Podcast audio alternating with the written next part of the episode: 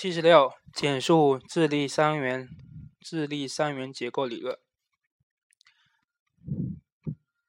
美国心理学家斯滕伯格提出智力的三元理论。他认为，一个完备的智力理论必须说明智力的三个方面：一、智力的生、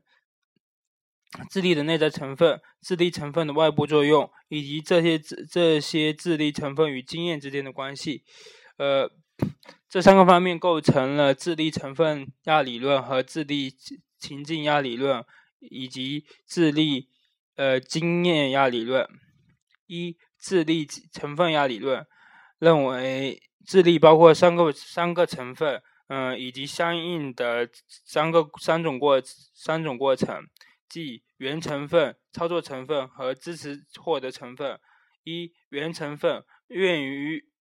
用于计划、控制和决策的高级执行过程，如确定性问题的性质、选选择解题步骤、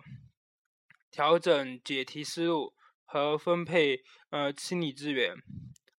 二，呃，操作成分表现在呃任务的执行过程，表现在任务的执行过程，呃，是指接收刺激。呃，将是将信息保持在短时记忆中，并进进行比较。执行原成分的决，他负责执行原成分的决策。三、知识获得成分指获得指获得和保存新信息的过程，负责接收信息新信息，做出判断与反应，以及对新信新信息的成。的编码和和处处，在智智在智力成分理论中，在智力成分中，嗯，原成分起核心作用，它决定人们解决问题时所使用的策略。二，智力亚呃智智力情境亚理论认为，嗯，智力是获得与情境拟合的心理活动，在日常活生活中，智力表现为。有目的的适应环境，呃，塑造环境和选择新环境的能力，这些智这些能力被称为情境智力。一般来说，个体总是努力的适应他所在的环境，力图在个体及其环境中之间达到一种和谐。当这和谐程度低于个体的满意度时，就是不适应。当个体在一种情境中感到不能适应或不愿意适应时，他会选择能够达到的另一种和谐环境。在这种环境下，他会人们会重新塑造呃环境，以适以提高个体与环境之间的和谐程度，而不是而不只是适应现存的环境。三、智力智力经验压理论。认为智力包括了两种两种能力，呃，处理新事物、新任务和新环境所需要的能力，以及信息加工过程中，呃，自动加工信息加工过程自动化的能力。一个具体的行为是否真的真正的智力行为，还需要由此时的任务在主体经验当中占多占有的多什么位置而确定的。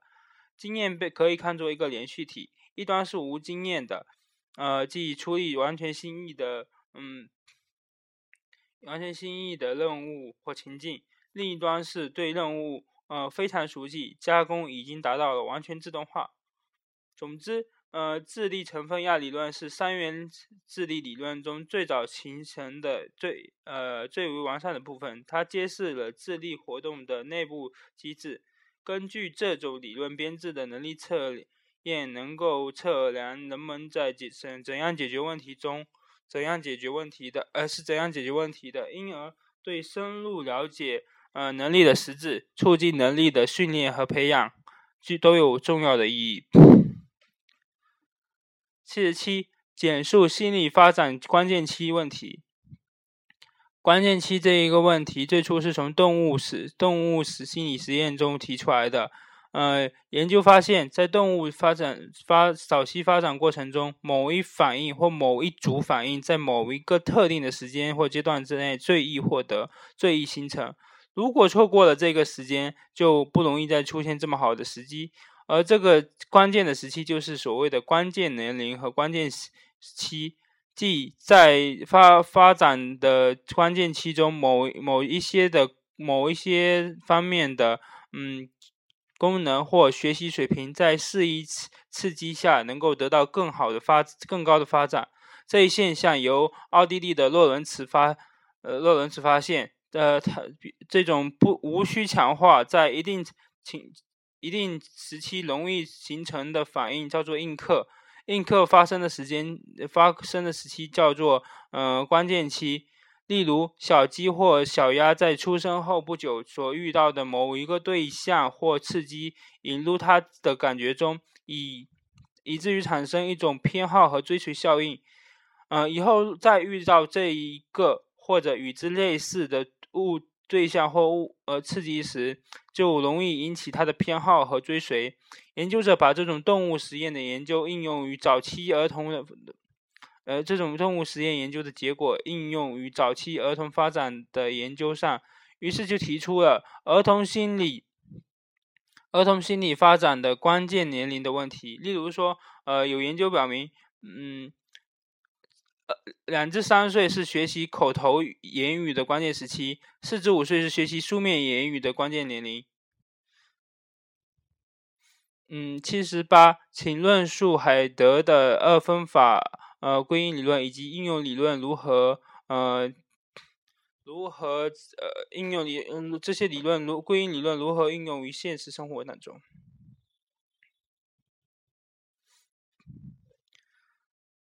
嗯，海德法的归因呃二分法把归因理论分为呃二分法归因理论把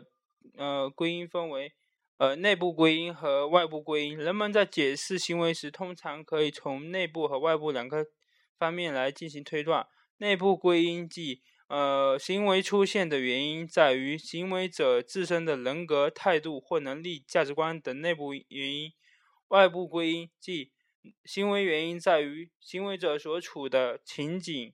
呃，情景因素，如他人、天气、运气、心情、健康等，而且认为大多数人在同样情境下都会如此反应。二，人们在个性上有一有一种比较稳定的归因倾向，或或是呃趋向于呃外部归因。或是趋向于内部归因，倾向于外部归因叫做外控型，倾向于内部归因叫做内控型。在比较研究中，人们倾向于偏好，人们倾向于呃倾向于内部归因，即倾向于认为行为呃行为原因是起因于个性或者说人格特征，嗯。有可能起因于一种哲学思维：内因决定内因起决定作用，性格决定命运。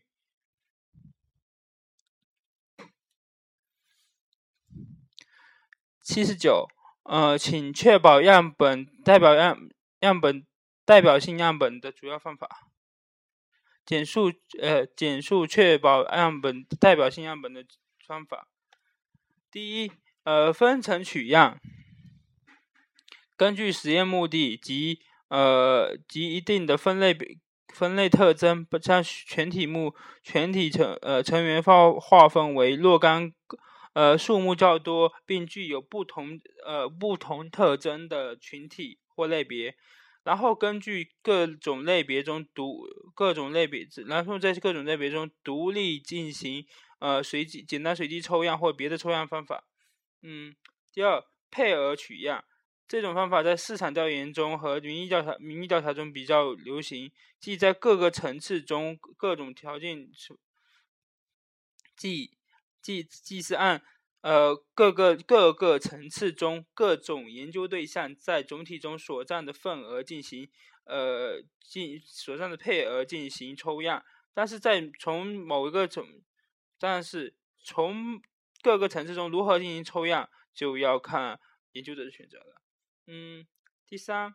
成团抽取样。在一定一个特定的群群体中，一个特定的地理区域中居居住的是工人阶级或者说是中产阶级。既然如此，成团就可以从呃每一个这样的区域中随机选择出来，这叫成团取样。第四，呃，雪球式取样，这是一种定性定性研究的方法。一个一个研究者可以找几个关键人物来访谈，呃，然后由这些人物人再提供一些名字，呃，然后也就可以提供一些深层次的联系。进而将这些人也纳入样本进行访进行访谈。第五，关键案例有时候可以从一个特殊案例中发现一些适用于更多的一般案例的呃方法，这种这这的东西，这种案例就叫做关键案例。呃，第四第第六，自选样本。呃，样本在研究中，样本并非呃。研究者挑选的，他们只是恰好在研究时经过的人做出样本。呃，第七，方便样本，研究的越是在那些容易找到的人。呃，钙化去钙化理钙化理论的基本是呃，简述钙化理八十题，简述钙化理论研究的基本步骤。钙化理论研究钙化理论的基本思想是。任何任何测验都，任何测量都处在一定的情境关系当中，应该从情应该从测量的情境关系中去具体的考察测量工作，提出多种提出多种真分数与多种不同测量系数的观念，呃，并。并设计了一套方法去系统的辨明与实验性研究中多种误差的来源。钙化研究过程可以由距研究和地研究两个部分组成。距研究是在观测观测全域上，根据根据测验呃根据测验设计对测验目标所有侧面以及它们之间的呃交互之间交互作用。的方差斜变斜方差分分量进行估计，在这一个估研究过程中，呃，也也需要研究者明确测量对象和测量目标、测量侧面和观察全域以及它们之间的关系，还包括对测测量设计的和测量模式的确定，呃，测量目标和。和测量侧面的形成了三种测验的设计，即交叉设计、嵌套设计和混合设计。每一种设计都对应的相应的测量模式及及其假设。呃，在在测量的在测量中，在测量模式中，呃，将观察分数分分为呃分解成总体。取均值和嗯各种误差变异效应的累加，依据测验依据测验设计收集测呃数据收集样本数据后，运用呃 ANOVA 运用方差分析方法呃来分析来估计。观察全域的方差变量、方差分量，并确定测验目标、测验侧面以及它们之间的呃方方差分量。这些估计、这些估计、这些方差估计值将为有将为有效的呃测验方法提供一定的信息。地研究则是在距研究的基础上，通过改变测量侧面结构、呃验模型来考察测验呃钙化系数和可靠性系数的变化，从而为有效的控制误差、提高测验精度提供提供参考。其中需要需要根据测量目的的确测量目的确定观察全域，呃钙化全域，即是说确确定。确定测量结果推广的侧面以及各侧面的推广范围，然后根据呃确定的钙化全域，在各侧各侧面条件样本的呃水平上重新估计呃据研究中各各因素的效应以及交叉呃交互作用的方差分量，去获得特定钙化醛域上整个测验的钙化系数和测验分和可靠性系数。可可靠性指数，嗯，通过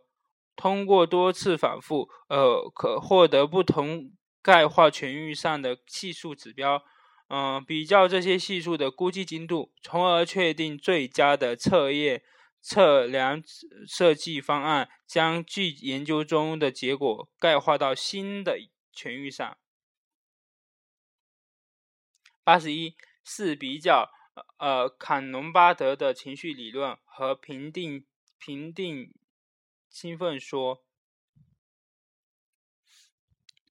坎农巴德学说认为，情绪的中心在中枢系统的丘脑，呃，由外界信息、呃外界刺激引起感觉器官的神经冲动，通过内导神经传到丘脑，呃，再由丘脑同时向上向下发出神经驱动。呃，神经冲动向上传到大脑，产生情感的主观体验；向下传至呃交感神经，引起机体的生理变化，如血血压升高、心跳加快等等。嗯，使个体心生理进入应激状态。呃，情绪情绪体验和生理变化是同时进行的，受到丘脑控制的。呃。呃，阿诺德的评定兴奋说，呃，心理学美国心理学家阿诺德在五十年代提出这么一种理论，嗯，他这种理论认为，呃，刺激情境并不是直接决定情绪的性质，情从情刺激出现到情境发生，要经过呃对刺激的评估、评估量和评价，呃，刺激的情绪的产生的基本过程是。刺激情境，评估情绪。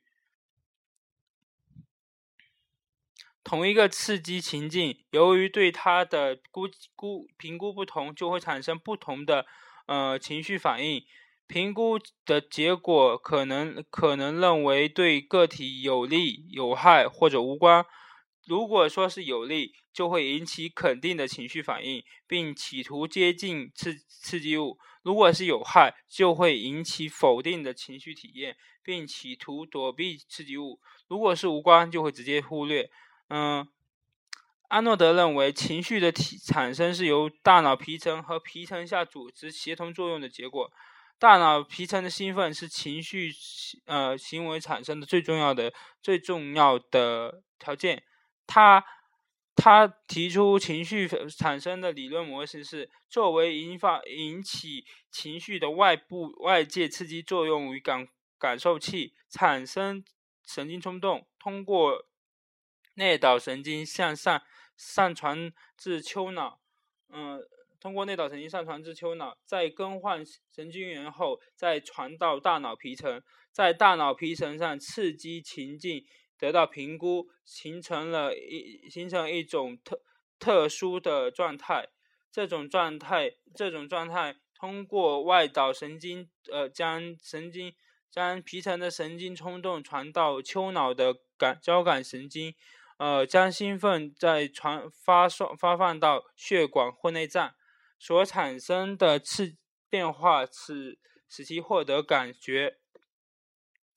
这种从外周来的反馈信息在大脑皮层中被评估，呃，使纯粹的认识经验转化为转化为被感受到的情绪。三，坎农巴德的呃理论是情绪的早期理论，认为情绪的中心在于